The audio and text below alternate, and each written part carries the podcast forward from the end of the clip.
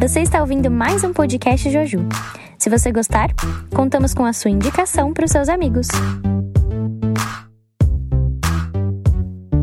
E aí, gente, muito bem-vindos a mais um episódio do nosso podcast Joju. A gente agora tá dando continuidade à nossa série Legados e aqui quem fala com vocês é a Jaque.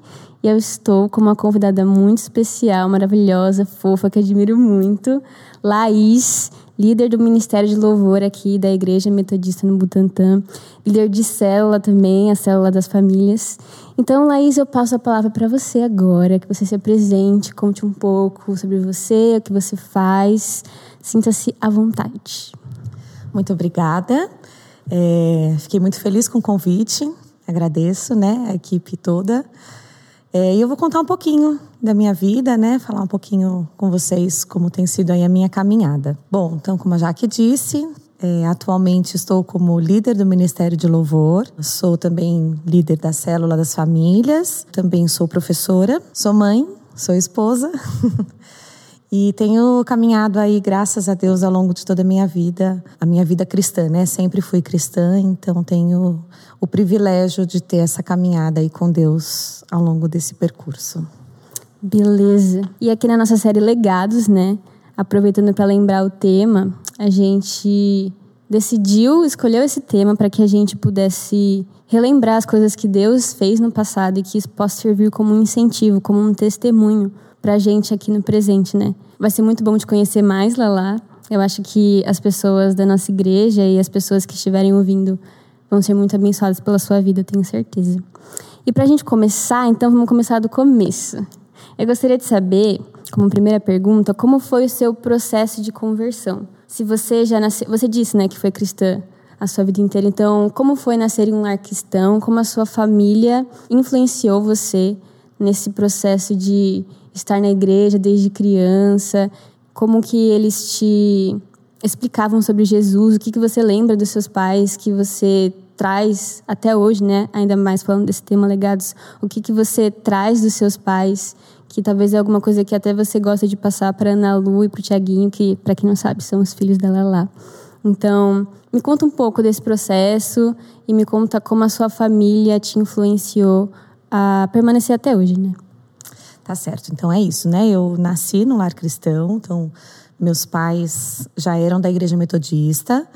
Na verdade, eu faço parte da terceira geração. Meus avós também já eram metodistas, né?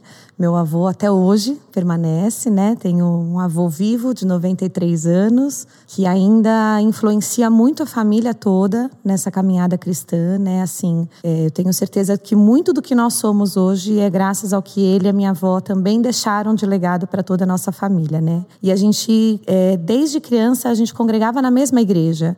Então eu tenho muitas lembranças assim de quando eu era criança, as programações estarem a família toda. Então tinha minha avó, meu avô, os meus pais, eu, minha irmã, a minha tia e meus primos. Então nós todos fazíamos parte da mesma comunidade, né? Nós éramos da igreja metodista lá de Santo Amaro. Uh, e aí então desde pequena, assim, sempre, né? E, e na quando a gente congregava a escola dominical era de manhã e o culto à noite. Então, cresci nesse inteiro, ritmo. Inteiro na igreja. é, cresci nesse ritmo de ir para a escola dominical de manhã. Ainda hoje eu estava falando disso com o Tiago, né? Então, todo domingo, nove horas da manhã, a gente estava lá na igreja, participava do culto, participava da escola dominical. É, o meu pai era do Ministério de Louvor também. Meu pai tocava bateria no Ministério de Louvor. Os meus pais faziam parte do coral da igreja também. Então, essa vida de ensaio também sempre fez parte. Já está acostumada desde pequena. É, então era ir para a igreja de manhã, voltava para casa, almoçava e quatro e meia a gente estava na igreja de novo porque tinha ensaio do louvor. É, Super ou, dispostas. É, e aí já ficava direto para o culto. Ou então Muitas vezes no sábado também tinha ensaio ou tinha algum culto, alguma programação. É, então sempre a gente estava envolvido, né? E assim, muitas vezes, falando até do, né, dos meus avós, muitas vezes a gente almoçava na casa dos meus avós no domingo, então saía da igreja, ia todo mundo para casa dos meus avós, a gente já ficava o dia inteiro ali, Ai, daí ia todo mundo junto à noite. então a gente, né, assim, eu cresci mesmo nesse ambiente de um lar cristão. E eu acho que o que eles, o que eu vejo muito forte nessa questão do legado, né, que eu trouxe comigo e, e que eu acredito estar passando também para Ana Lu e para o Tiago, é justamente essa questão assim do compromisso. Então eu via sempre o meu pai, né, ali no Ministério de Louvor sempre atuando e a minha mãe ia sempre junto, apesar dela não ser do ministério, mas ela sempre acompanhava, né? Então assim, não tinha tempo ruim, não tinha tempo bom, não tinha, ah, mas a gente saiu ontem, então hoje a gente fica em casa descansando.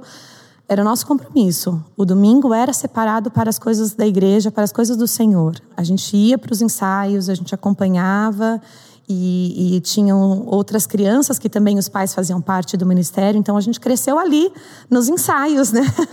Eu lembro de muitas vezes combinar com minhas amigas, ah, então vamos levar a boneca hoje. A gente ficava durante o ensaio brincando. É, a igreja metodista tem um pátio muito grande ali fora, então nossa, brincamos muito ali naquele pátio, né? Tenho muitas lembranças disso, mas certamente essa questão do compromisso mesmo, né? De que realmente é o dia reservado, é, é para o Senhor que a gente está fazendo, então tem que ser com seriedade.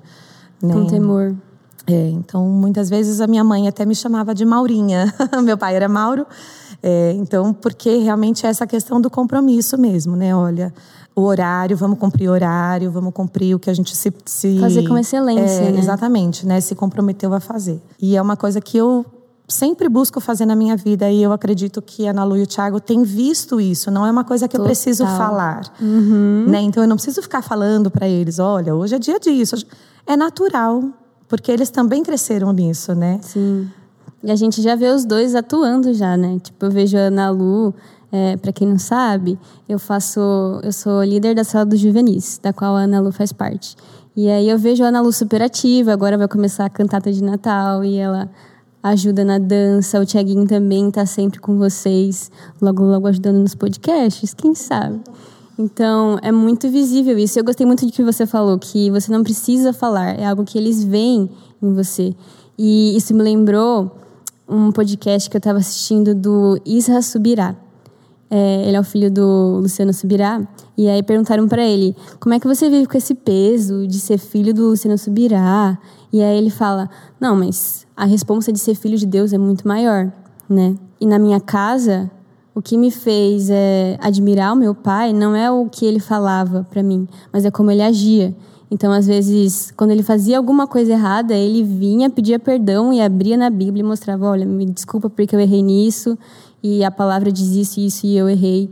Então, eu tenho certeza que a Ana Lu e o Tiaguinho, eles enxergam isso em vocês. E o que você, tipo, o que você vivia com seus pais, eu tenho certeza que eles estão vivendo agora. E eu admiro muito a sua família, olha lá.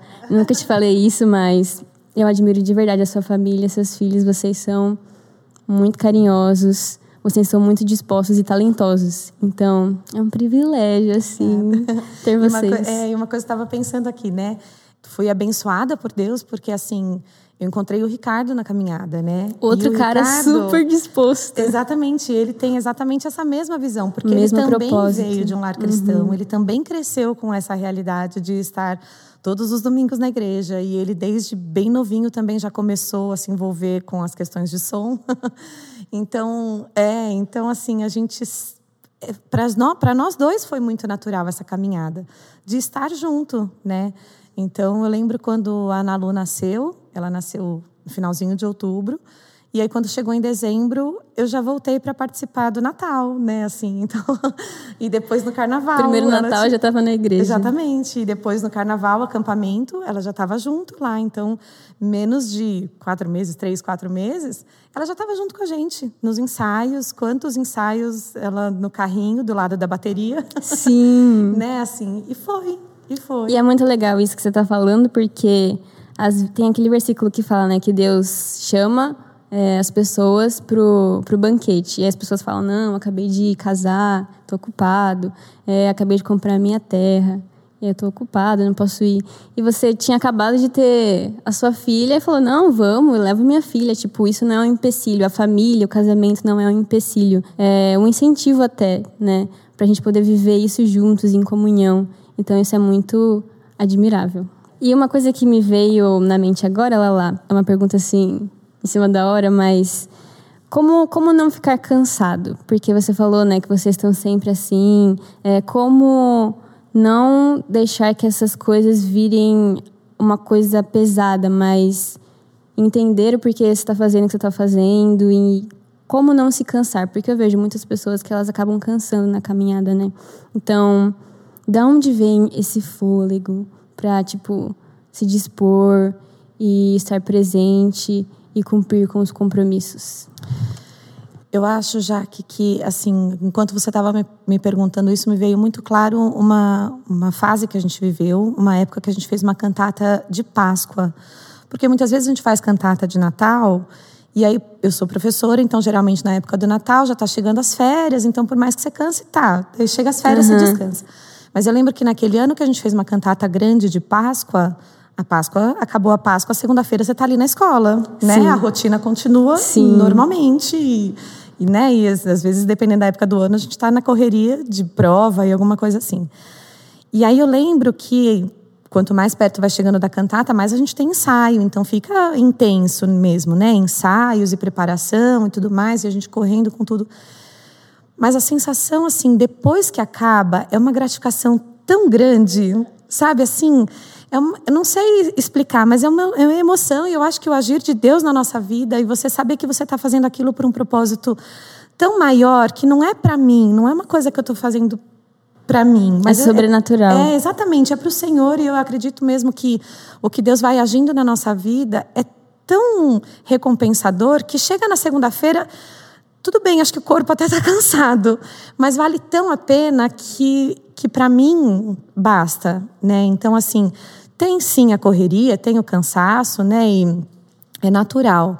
Mas assim, eu vejo mesmo que é um chamado de Deus, assim. E toda vez que eu tô é, tocando, principalmente, né? Assim, a hora que eu tô ali fazendo aquilo, seja no domingo, num culto, ou seja numa cantata, numa grande programação, eu sou renovada mesmo, assim, sabe? Então eu, eu acredito nisso. Claro, depois a gente tem que separar um tempinho também para o descanso, é importante, né? Assim, então chega na segunda-feira, a gente tentar ir descansar um pouco mais cedo, dormir um pouco mais cedo, fazer uma rotina, né, mais tranquila, mas mas para mim isso compensa. Então eu acho que é o próprio Senhor que alivia esse cansaço. Pelo menos é assim que eu tenho vivido esse tempo, né, assim de, de serviço mesmo. Que top, Lala, fico muito feliz. E eu me identifico bastante também. Fazer as coisas e, e ver os resultados, assim, mesmo que sejam coisas pequenas, né? Tipo, se uma vida for alcançada, se uma pessoa for impactada, é muito revigorante, né? A gente se sente vivo de fato. Então é sobre estar no centro da vontade de Deus. Porque quando a gente está no centro da vontade de Deus, é, Ele supre, né? Ele supre, Ele nos guia, Ele nos, ele nos sustenta. Então isso é muito legal. Então, caso você esteja se sentindo cansado, busque estar no centro da vontade de Deus, não fazer as coisas nas suas próprias forças, porque o serviço é para ser algo, algo leve, né? E essa questão mesmo assim, né, de, de você saber, como você está falando, você saber que o que você está fazendo, você foi chamado para aquilo, né? Então, claro, tem, tem a vocação que a gente também. vem cansado, que você sai de casa e fala assim, nossa, hoje eu precisava ficar em casa. Mas quando você faz porque o Senhor te chamou e você está em obediência. Total. Quantas vezes eu cheguei e durante a ministração eu fui tocada e fui curada e fui sarada e, e levantei, sabe assim? Então realmente o Senhor cura enquanto a gente está ali trabalhando, o Senhor cura enquanto a gente está ministrando, né? Ele, ele realmente conhece o nosso coração. Então é ser sincera, falar assim, Senhor, hoje eu estou aqui porque eu estou te obedecendo. Senhor, hoje eu estou aqui pelas suas forças e não pelas minhas. Já passei por isso, já passei por né? isso. E, e, eu tenho certeza que realmente ele, o Senhor, ele alcança, ele abraça e aí ele faz o que ele tem que fazer. Né? Deus é muito bom. É. E voltando nessa questão de você nascer em lar cristão, a gente sabe que não existe neto de Deus. A gente tem um relacionamento íntimo com Jesus, cada um de um jeito pessoal. Então, eu queria te perguntar, lá qual foi o seu primeiro encontro que você tem na memória, assim, é, o seu primeiro encontro com Jesus mais impactante, seu encontro pessoal que você tem memória? É, eu, assim, teve um momento que eu precisei decidir, porque assim, eu não tenho nenhuma experiência marcante, sabe? Aquela experiência que você fala assim, nossa, foi ali que virou a chavinha, ou foi ali que aconteceu algo, né, assim, miraculoso, nossa, foi, né? Não tenho isso. Então, teve uma, uma vez num acampamento, eu ainda era juvenil, é, e aí teve o apelo, né, como, como costuma ter sempre nos acampamentos, e aí muitas pessoas foram lá na frente aceitar Jesus, e eu me lembro bem que naquele dia eu disse isso para o Senhor: Senhor, eu não vou lá para frente para dizer que eu aceito, porque eu já aceitei Jesus. Né? Quantas vezes na sala das crianças a gente é convidado a aceitar Jesus, né? em, em cultos. E aí eu disse isso para o Senhor. Mas então hoje vai ser um marco da minha decisão de que realmente a minha vida é sua. Né? Então eu me lembro que foi num acampamento, é, nesse momento, assim, não é que eu estava entregando a minha vida naquele momento, mas a partir dali eu, eu resolvi que ali seria a minha marca, né? Assim, dali em diante a minha vida realmente seria para o Senhor, seria do Senhor. Né? E foi algo simples, né? Tipo, não teve, sei lá, um coro de anjos. Exatamente. Às vezes eu, é mais simples é, do que a gente pensa, né? É, eu conto isso, né, para algumas pessoas que, por um certo tempo, eu tinha uma, um, um pouco de vergonha, vamos dizer assim, sabe assim? Mas vira e mexe, né? Você vai para um encontro, as pessoas falam assim: nossa, me conta a sua experiência, é. me conta o seu testemunho. E aí sempre tem aqueles que contam: ah, não, porque eu saí e voltei, não, porque eu fui resgatado de não sei aonde. Eu tava nas drogas. Exatamente, né? Tanta gente tem cantado coisas. E aí eu ficava pensando assim, gente, eu não tenho, né? E aí eu lembro também de um outro acampamento que eu estava e era junto com uma outra com uma outra igreja.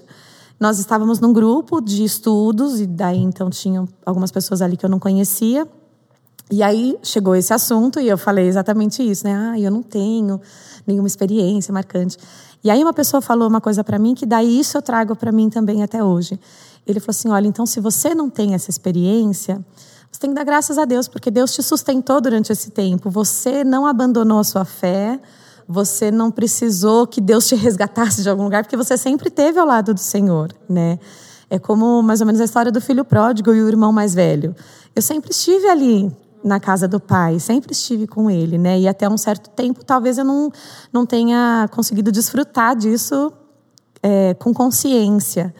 E aí, aquele dia também eu lembro que ficou marcado para mim exatamente isso. Então, graças a Deus, eu não tenho nenhuma experiência marcante, porque a minha caminhada foi tranquila, eu não precisei disso, né? Uhum. Foi uma, uma caminhada estável. Deus está na calmaria também. Isso, é. Mas é, é lindo ver você permanecendo, a sua família permanecendo. E acho que é uma coisa que o Iago, né, sempre fala também. O seu testemunho pode impactar certas pessoas que é seu testemunho, é o seu testemunho pessoal. E às vezes só o seu testemunho, unicamente, pode impactar a vida de pessoas específicas. Então, é sempre bom a gente valorizar né, o que Deus tem feito na nossa vida, porque a gente não sabe como isso pode impactar outras pessoas. E sobre a liderança no Ministério de Louvor, Lala, me conta como começou esse interesse pela música, é, como você se interessou pelo piano, porque agora você está super envolvida, né? Desde sempre você está super envolvida. Então, isso também deve ter a ver com a sua família, né? Que estava super envolvida. Então, me conta um pouco sobre. Eu, a minha mãe conta que eu, de pequenininha, quando estava no culto, na hora da do louvor, na hora dos hinos, né? Diz que eu já pegava às vezes o inário assim, eu punha em pezinho no banco e eu ficava na frente tocando, como, né? Fazendo de conta que eu estava tocando sempre o piano. Uh, e aí eu fui crescendo um pouquinho, como eu disse, meu pai fazia parte do coral. E aí eu comecei, eu ficava do lado da pianista e eu virava a página das partituras para ela. Então eu ficava do lado, ficava vendo ali ela tocando, ficava acompanhando. Então já comecei a perceber, né, o tempo ali na partitura. Ficava quantos vendo. anos? Ah, eu acho que isso eu devia ter, sei lá, uns sete anos, oito por aí. e aí ficava vendo. Então a minha função era virar a partitura ali para pianista durante as músicas no coral. Aí com oito anos eu comecei a fazer aula de piano Primeiro eu fiz aula de piano com uma pessoa que era lá da igreja metodista mesmo. Ela começou a me dar aula, fiz aula acho que por cinco anos com ela. Então com ela eu comecei a aprender os primeiros cânticos, né? Então como ela era da igreja, ela já começou a me dar uma noção de cifra, ensinar alguns cânticos, além também do, do, da partitura, né, do piano em si. Depois eu fui fazer aula no conservatório, então fiz mais seis anos, acho que, de piano clássico. Então estudei piano.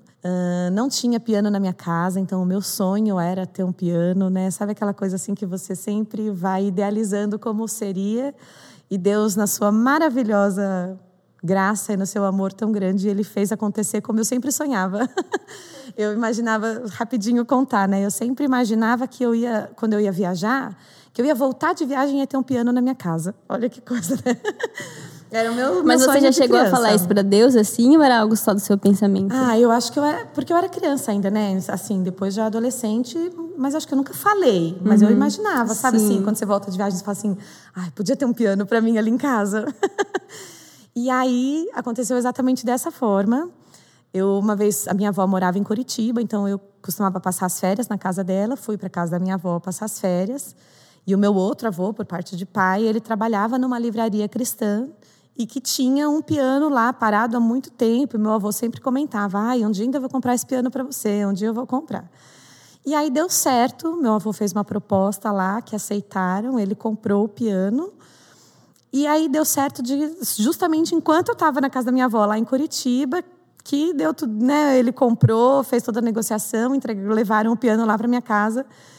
E justamente aí eu voltei de viagem, eu já namorava o Ricardo, o Ricardo foi me buscar na rodoviária. E aí, quando eu cheguei em casa, que eu abri a porta, tinha um piano na minha sala. Ai, então, que gracinha! É, foi muito presente de Deus mesmo para minha vida. Mas aí, então, eu já comecei a atuar no Ministério de Louvor, então, já bem nova. Lá na Igreja de Santo Amaro, tinham, o grupo de louvor era grande, né? Então, tinham duas tecladistas já. E aí, tinha eu e mais uma amiga minha da, minha da mesma idade, que a gente também fazia aula de piano. Então, a gente começou a tocar junto com essas tecladistas. Então elas tocavam o teclado, fazendo a base principal, e a gente ficava no piano acompanhando. E isso foi ótimo, né, para a gente começar a ter justamente essa noção de tocar em, em banda, errar, continua, não dá para parar porque você errou, né, assim se vira, vai tocando aí, se vira. Mas ao mesmo tempo não tinha todo o peso de uma responsabilidade de estar à frente totalmente, né? Então acho que isso foi super importante para a gente. E então eu comecei já no Ministério de Louvor por aí com uns 13 anos, né? Já comecei a tocar e fui já aí nessa caminhada. É, já fui líder de louvor há bastante tempo atrás. Logo que eu cheguei no Butantã, fui uma época uhum. líder no Ministério de Louvor. Há quanto tempo você está no Butantã? Há 20, quase 22 anos. Eu vim para cá quando eu casei. Caraca, mês que vem, mês que vem a gente faz 22 anos de casado, então foi Fofos. nesse tempo. É. É, e aí Fiquei por um tempo, depois saí da liderança do Ministério de Louvor, mas continuei sempre no ministério. E atualmente, né, o ano passado, durante a pandemia, o pastor Jonas me convidou para assumir novamente desafio. um desafio. Estamos aí com a graça de Cá Deus está. caminhando nesse desafio agora da volta, né, da, dos cultos presenciais. Cantar então, tá chegando. Fez, é, cantar tá Muitas tá chegando, emoções. Aniversário de 40 anos. Muitas emoções. é isso, mas estamos, estamos aí. É muito legal ver que você, desde pequenininha, já tinha um chamado para isso, né? E é muito legal que você falou sobre chamado, da gente entender a nossa vocação, é, entender onde porque o nosso coração bate mais forte, com a nossa paixão, porque Deus quer usar os nossos dons e talentos para Ele, né? Então, é muito legal ver que desde pequenininha, até na simplicidade de você mexendo as páginas, assim, isso te levou aonde você está hoje. Então, todos os detalhes são, assim, importantes, né? Que a gente possa aprender a incentivar as nossas crianças, os nossos jovens, juvenis, e não subestimá-los, né? Porque eles são a gente precisa passar esse legado para eles. Eles são o nosso futuro, né? Então, que a gente possa valorizá-los e incentivá-los em todos esses talentos, que a gente possa estar atentos aos nossos jovens e às nossas crianças. E falando sobre juventude juvenis, é, como foi a sua época de juvenil? Você me falou que você fez parte da liderança regional. Eu não sei se foi nessa época também que você conheceu o Dani, o Adriano, a galera que você é amiga até hoje. E então me conta um pouquinho desse período, talvez alguma história impactante que você lembra também desse tempo e como você chegou até a liderança de juvenis. Bom, é, eu quando eu era pequena, é, eu, não, gost... eu não, não costumava ir nos acampamentos. Então, assim, a minha mãe é uma pessoa que ela não gostava muito de ir nos acampamentos, ela é bem caseira, então ela gostava de ficar em casa. E o meu pai e a minha irmã iam para os acampamentos da igreja, acampamento de carnaval, coisa assim. Meu pai e minha irmã iam. E aí eu, muito apegada à minha mãe, eu falava assim: não, não vou, não vou deixar minha mãe sozinha. então eu ficava com a minha mãe e não ia para os acampamentos. Então eu demorei um pouco para começar a participar desse movimento de acampamento, né? Eu lembro que quando a gente era criança, é, tinha o Betel, que era um acampamento metodista, e tinham as temporadas de férias. Então tinha temporada de janeiro, temporada de julho. Ai, que legal. É, então tinha uma semana de acampamento para criança e depois uma semana de acampamento dos juvenis, né? E todo todo mundo lá da, da igreja lá de Santo Amaro iam e a minha irmã inclusive sempre ia e eu não ia não, não era ainda, não tinha despertado, né, para isso. Mas aí acho que também, acho que quando eu tinha uns 12 anos mais ou menos, 12, acho que 12, 13 anos foi a minha virada aí. É, eu lembro que eu fui para um acampamento de jovens e juvenis lá da igreja de Santo Amaro. E lá eu conheci, comecei a ter um pouquinho de contato então com as pessoas de outras igrejas, né? Então eu conheci algumas pessoas ali que são, somos amigos até hoje, né? Um pouco depois disso, daí eu comecei a participar das programações regionais, então aí eu ia para os cultos que tinham nas outras igrejas, tinham alguns projetos que aconteciam né, nas outras, em outras igrejas metodistas. E aí, num desses projetos, eu conheci o Adriano e o Daniel, como eu te falei, né? uhum. né? Então, a nossa amizade aí já vem. Eles já um tinham tempo. a banda deles na época? O juízo final tinham.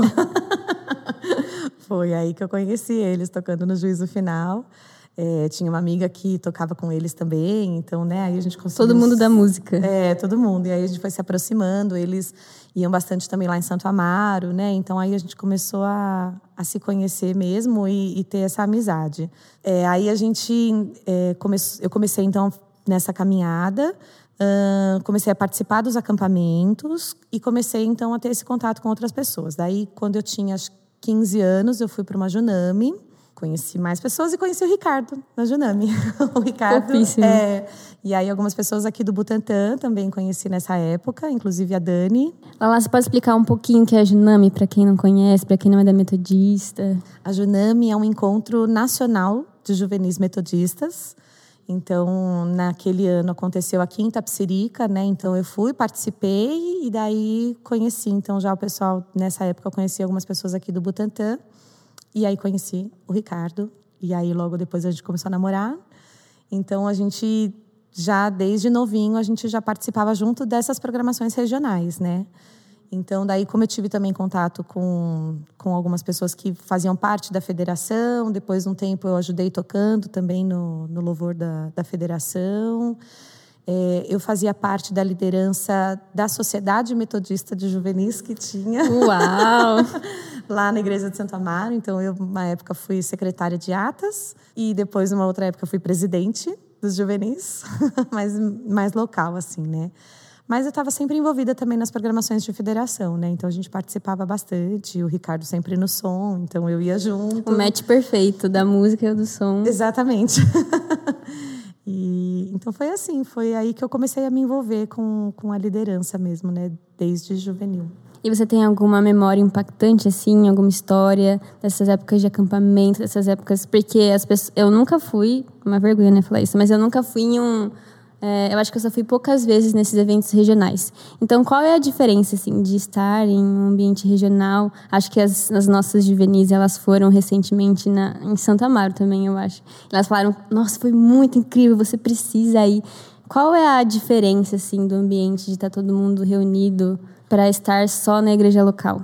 Eu acho que é, é você ampliar mesmo Primeiro, assim, né? A gente sabe para o juvenil como é importante a questão da amizade, uhum. dos vínculos, né? Que é uma coisa que você falou também, né? Que é o que te manteve também. Exatamente. Na igreja. Né? Que ajudou a sustentar. Então, eu acho que para o juvenil é super importante essa questão mesmo das amizades, do relacionamento, de você ter pessoas que vão caminhar com você com a mesma fé, que vão caminhar com você com mesmo, os mesmos princípios, né? Então, assim a gente não é uma pessoa alienada, a gente não é uma pessoa que ai, não brinca, que não faz bagunça. Muito pelo contrário, né? Imagina, vocês conhecem os meus amigos. então imagina quanto a gente ria, quanto a gente brincava. Até mas, assim, hoje. Né? Até hoje. Mas ao mesmo tempo, quanto a gente buscou ao Senhor junto, quanto a gente cresceu espiritualmente junto, né? O quanto a gente viu Deus agindo na vida um do outro, né? E quanto isso fortaleceu a nossa fé todas as vezes que que a gente via o agir de Deus, né? E todas as vezes estava difícil. Então, são irmãos mesmos, né? Então, assim, é, eu com a minha irmã, por exemplo, a gente não teve uma ligação espiritual muito forte. A minha irmã hoje é desviada, né? Assim, ela não não está nos caminhos do Senhor. Há muitos anos ela não está. Então, a minha a minha relação mesmo com pessoas da minha idade, que buscaram a fé foram os meus amigos da igreja. E não necessariamente aí só esses que estavam lá na igreja local. Mas porque eu fui nas programações regionais, eu tive essa possibilidade de aumentar os meus relacionamentos e de conhecer pessoas extraordinárias que caminham comigo até hoje. E, e as meninas falaram para você da programação regional, é uma coisa que a gente tem incentivado muito né? Então começou, começaram a ter alguns cultos lá em Santo Amaro e aí eu ainda tenho alguns, alguns contatos lá e eu falava assim, gente, me avisa quando for ter para a gente mandar as meninas aqui do Butantã, porque a gente sabe quanto isso é importante, Sim. né? E até pensando no futuro, porque eu conheci o Ricardo, eu Sim. era de Santo Amaro, ele era do Butantã. Futuras famílias. Exatamente.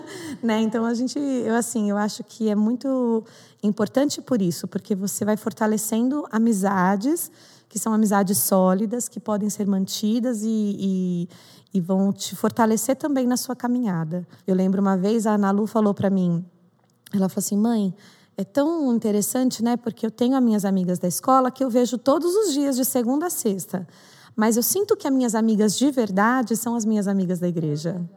E eu disse para ela, falei assim, e eu sinto exatamente a mesma coisa até hoje. Não é um privilégio de juvenil né? Assim, é exatamente assim que eu me sinto. Tenho sim as pessoas com quem eu me relaciono no meu trabalho, que eu estou todos os dias ali, que a gente ri, a gente conversa. Mas eu sei que na hora que eu precisar, os meus irmãos verdadeiros, eu sei onde eu vou encontrar, que são os que estão aqui perto de mim. Muito né? incrível, né? muito top. E sobre isso, aproveitando que você falou, é, você nasceu em uma família cristã, né? Mas esse não foi o motivo de você permanecer. Né? Tipo, não pode ser uma muleta que a gente usa, uma desculpa. Ah, eu não nasci em família cristã, então por isso que eu não permaneci. Porque, até aproveitando, né, para alguém que tem esse sentimento de talvez estar ferido com a família, ou não ter um bom relacionamento com a família, ou até se sentir órfão, talvez esteja se sentindo ferido pelos pais, pelos irmãos é incrível, é, é sobrenatural como a gente pode encontrar uma família em Cristo, né? Jesus fala: "Não vos deixareis órfãos", tipo, Deus, ele nos faz coparticipantes dessa herança. Então a gente faz parte dessa família, a gente faz parte do reino dos céus, todos juntos, vivendo em corpo. Então, a nossa verdadeira família, mesmo que não seja família de sangue, é a família em Cristo, né? Você até falou. Então, fica aí um, um, um incentivo, né? Talvez para você que esteja se sentindo sozinho, talvez não sinta que você pertença dentro da sua família. Saiba que você pode encontrar uma família em Cristo, né? Saiba que você encontrar pais, mães, irmãos e irmãs e que tem um pai que te ama muito e te quer perto. Então é muito legal você ter falado isso, Lala, para que a gente possa incentivar as pessoas também a verem os seus irmãos em Cristo como família, né? Porque às vezes a gente só senta na igreja, assiste o culto e vai embora, não quer conversar com ninguém, mas e a gente nem olha para o irmão que está do nosso lado, né? Então que a gente possa valorizar os nossos irmãos e irmãs na fé. Na verdade, né, já que assim é uma, é, isso fica muito claro que, como você falou, né, assim é uma decisão pessoal e diária, né? Então assim, não é a família que vai te definir. Total. Né? Assim, eu tenho a minha escolha diária, eu tenho que escolher todos os dias permanecer. Claro que eu passo também por decepções, claro que eu passo também por tristezas, por frustrações. Só porque a gente é crente que a gente é perfeito. Exatamente, não, mas eu tenho que escolher para onde eu vou. O que, que eu vou fazer com isso que eu estou sentindo hoje? Né? E aí quantas vezes, quantos choros, quantas, né, assim, quantas vezes de ficar me lamentando e falando para o Senhor, Senhor, mas por que isso? Né? E assim, e aí chega uma hora que a gente tem que decidir, assim, eu não quero sentir isso. Limpa meu coração, me ajuda, tira esse sentimento de mim, não deixa crescer, né? Então assim, me decepcionei com pessoas? Sim, muitas vezes, né? Me frustrei com coisas que eu queria que acontecessem e não aconteceram? Sim, muitas vezes, né? Mas aí eu escolho olhar para o Senhor e falar assim: Senhor, o Senhor é soberano sobre a minha vida. Se não aconteceu, é porque o Senhor tem algo melhor ou porque não era hora disso acontecer. Se eu estou sentindo uma tristeza ou alguma coisa que, que me deixou chateada com alguma pessoa, Deus, essa pessoa ela erra, assim como eu erro. Me ajuda a perdoar, me ajuda a entender essa pessoa, me ajuda a superar, né? Assim, eu acredito que, que são escolhas diárias, né? Assim. Voltando a falar sobre a sua família, Lala, a gente falou um pouquinho disso, mas eu queria te perguntar mais especificamente qual é o legado que você tem tentado deixar, gostaria de deixar para Ana Lu e para o Tiaguinho, de uma forma assim mais específica. É, você falou que eles enxergam, né, as, as ações de vocês. Qual o legado que você busca deixar para eles? eu acho que é isso que tem já acontecido naturalmente, né? Assim, que eles realmente sintam prazer em buscar ao Senhor, né? E que, e que eles tenham as experiências deles com o Senhor também, né? Então, claro, a gente sempre incentivou a caminhada cristã deles, então, desde pequenininhos, né? Sempre oramos com eles à noite, sempre é, falamos das coisas de Deus né, na nossa casa sempre compramos DVDs, né? Quando eles eram pequenos, ainda era o DVD. compramos DVDs cristãos e, e, as músicas cristãs, né? Assim, e, e, nas conversas que a gente vai tendo em casa, eu acho que, que isso já vai formando o caráter deles e eles já vão conhecendo o Deus que a gente serve. Mas sempre também mostrando para eles isso, né? Assim, eles precisam tomar a decisão deles. Claro que tudo tem o seu tempo para acontecer, né?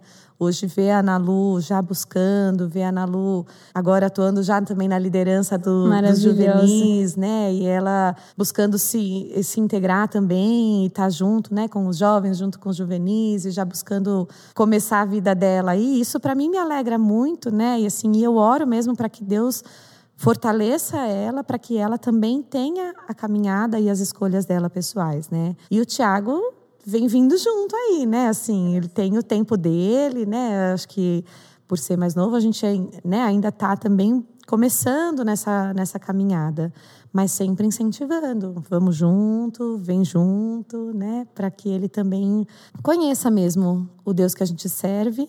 E como eu falei, o que eu vivi na minha casa, que eu vi que é um compromisso e que não é pesado e que vale a pena, que eles tenham isso também na vida deles, né? Que eles não sintam que essa, essa, essa busca que a gente tem, ou que essa, é, essa rotina que a gente acaba tendo, né, de, da, das atividades na igreja, que isso não é em vão e que isso não é pesado, né? Que eles podem fazer parte disso também. É muito legal que você e o Ricardinho estão bem alinhados nisso, né? Como você falou. Então é sobre estar com a visão alinhada para poder passar isso para os nossos filhos, para que eles também tenham uma visão alinhada. Então acaba realmente se tornando algo natural, né? Não algo forçado, tipo, você tem que fazer isso. Tipo, você não falou para Ana Lu ser a líder, você nem deve ter mencionado nada disso, mas é algo que é uma vocação que eu, pelo menos, vejo nela. Essa disposição de coração. Eu também vejo o Tiaguinho muito presente, muito, muito disposto a aprender também, muito inteligente. Então, que seja natural, né? Que a gente possa, eu espero, né? Agir assim com os meus filhos também de uma forma, uma forma natural, que não seja forçado, que não seja pesado, né? Porque a gente tem que ser amoroso também, né? Assim como Deus é amoroso com a gente.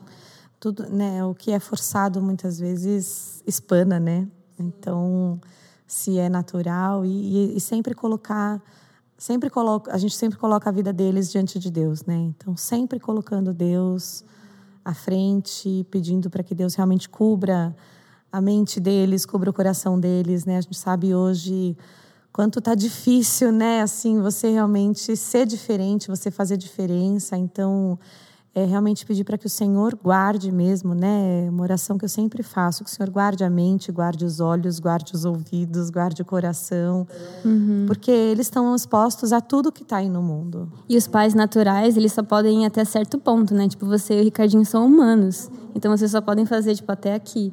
E a partir daí, Deus faz o resto, né? O Pai que está nos céus faz o resto, né? E na sua caminhada com Jesus, Lala, até aqui eu queria te perguntar quais foram os fatores principais, acho que você já disse um pouquinho, mas para ficar mais claro, quais os fatores principais que fizeram você permanecer até aqui? Acho que confiança, né, é, é a base de tudo, assim. É, crer que Jesus é meu Senhor, meu Salvador, crer que Ele tem um, um propósito maior para minha vida, né, é, e, e é isso, assim, né, ter o seu tempo de busca individual, né? Assim, é muito precioso isso. E não precisa ser nada, pelo menos na minha vida, não é nada muito extraordinário, né? Assim, mas gente, quantas vezes as, né, sentadinha ali no meu sofá, no meu tempo de oração, de me derramar na presença de Deus. É, Deus fala muito comigo, claro, por meio das músicas, né? Então, assim, muitas vezes no carro ouvindo músicas e ter experiências mesmo de ouvir Deus falando comigo. Em casa, muitas vezes tocando aleatoriamente, sabe assim, começo é, começo a tocar uma música, começo a tocar outra e de repente Deus começa a falar mesmo comigo. É, e, e como eu disse, né, anteriormente, assim, quando tem alguma coisa que realmente está incomodando muito, que realmente está mexendo comigo, também colocar diante do Senhor e falar assim, Deus, não estou conseguindo. Preciso que preciso que você faça alguma coisa para tirar isso do meu coração, para limpar. É, são fases, né, já que eu acho que a gente sempre passa por altos e baixos. E uma, uma experiência que eu tive uma vez e, e que eu também guardo muito no meu coração, numa das fases de baixa, vamos dizer assim, né, quando você dá aquela esfriada e, e às vezes não não está tão tão em conexão ali com Deus, vamos dizer assim. Eu lembro que eu tive um, como uma visão assim, né? Então era como se Deus estivesse no centro, muitas pessoas em volta ali adorando e tendo aquele momento maravilhoso com Deus, e eu me sentia totalmente de fora, sabe assim, totalmente de fora, como se eu não estivesse realmente fazendo parte daquilo. E num segundo momento, aquela mesma visão de Deus ali no centro, todas as pessoas ali adorando, mas como se a mão de Deus estivesse saindo ali daquele meio, me segurando e me puxando de volta sabe assim? Então eu guardo muito isso assim. Então todas as vezes que às vezes eu me sinto um pouquinho para fora eu tenho algum tipo de experiência do Senhor me chamando falando assim teu lugar é aqui. Uhum. volta. É aquele que é... deixa as 99 para ir atrás da uma né? exatamente então eu tenho muito isso assim que Deus me ama até no meu WhatsApp tem aquele dizer né quando a gente coloca ali né a nossa identificação é, o status da minha frase é Deus me ama e isso me basta.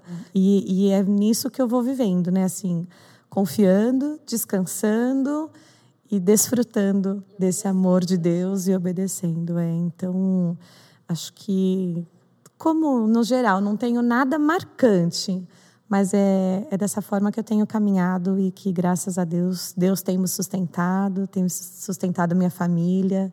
Glória a Deus. Deus foi bom demais comigo, me dando uma família maravilhosa. maravilhosa, exatamente, né? Assim, então, é, não tenho, né, do que do que reclamar realmente, né? E, e vejo meus filhos, né? Assim, eles também são netos agora de de avós cristãos, né? Então, tem a mãe do Ricardo, tem a minha mãe, né? Assim, então a gente confia aí que eles também estão bem guardados aí debaixo de oração e que um dia eles vão fazer a escolha deles.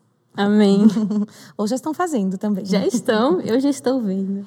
E eu achei super marcante, assim, lá, lá você falando, não teve nada marcante, etc. Mas para mim é uma admiração, assim, de verdade. Para mim é muito marcante. Eu tenho certeza que para outras pessoas também deve ser muito admirável, assim. Mesmo que vocês levem. Vocês são muito leves, vocês levam as coisas com muita leveza, é muito simples. E o evangelho é simples, viver com Deus é simples, na verdade, é sobre se relacionar no dia a dia, é, sempre, é sobre confiar, depender. Para mim é admirável lá. Então sinta-se assim, maravilhosa, mulher maravilhosa. Ah, obrigada. E pra gente fechar aqui, eu queria fazer uma última pergunta. Qual o conselho que você gostaria de deixar para as próximas gerações? Acho que é um pouco disso que, que eu falei, né? Assim, é olhar primeiro para Deus.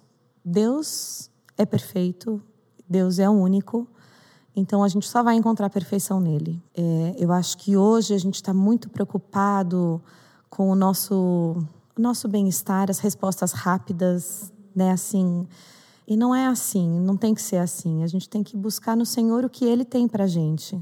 Acredite nisso, você vai se decepcionar assim com pessoas, você vai ter momentos de frustração, né? Assim, eu vejo hoje os meus alunos, por exemplo, como é tão difícil para algumas crianças hoje em dia lidar com frustração. Nossa, imagina. É muito difícil, mas a vida vai ter momentos de frustração. Você às vezes quer aquele super emprego, você faz de tudo e você chega no último momento e eu venho não. E você tem que lidar com isso. Né? E se você não sabe depender e confiar do Senhor, isso pode ser um motivo de você muitas vezes se afastar, de você entender que aquele não foi falta de Deus, que Deus não quis te dar alguma coisa. Não é isso. É depender, é confiar. Então, gostaria de deixar isso assim, é, é permanecer sempre e a olhar para o Senhor, né? Confiar mesmo que Ele está à frente, ele não abandonou o barco, né? Se precisar perdoar, perdoa, perdoa. Pede para Deus porque ele realmente vai ajudar. Eu, né, assim, já vivi isso e eu acredito que que é fundamental, porque a gente sabe quanto às vezes uma falta de perdão pode aumentar, né? Pode trazer alguma amargura, pode trazer alguma coisa ali que vai aumentando e você não percebe. Então, é, o meu conselho é esse: entrega o seu caminho ao Senhor, confia nele, descansa nele, que o mais, e ele, mais fará. ele fará. Amém. Lá para mim foi um privilégio. Passou muito rápido o tempo. Foi uma conversa maravilhosa. E eu espero que vocês que estão ouvindo tenham sido abençoados. Eu espero que vocês possam refletir a respeito de tudo isso que a gente conversou. Para mim foi um privilégio mesmo, Lala. Eu fico muito feliz de te conhecer, de saber um pouquinho mais sobre você. E eu estarei em oração pela sua família, Amém. pelos seus filhos, por você e por Ricardinho, porque vocês são bênção demais. São bênção demais. Você também. Te Amém. agradeço, né, por, pelo lindo trabalho que você também está fazendo com as meninas, com os juvenis, assim, faz toda a diferença na vida delas e na nossa, enquanto família também, tenho Glória certeza. Deus. Então Deus te abençoe também. Obrigada pelo convite.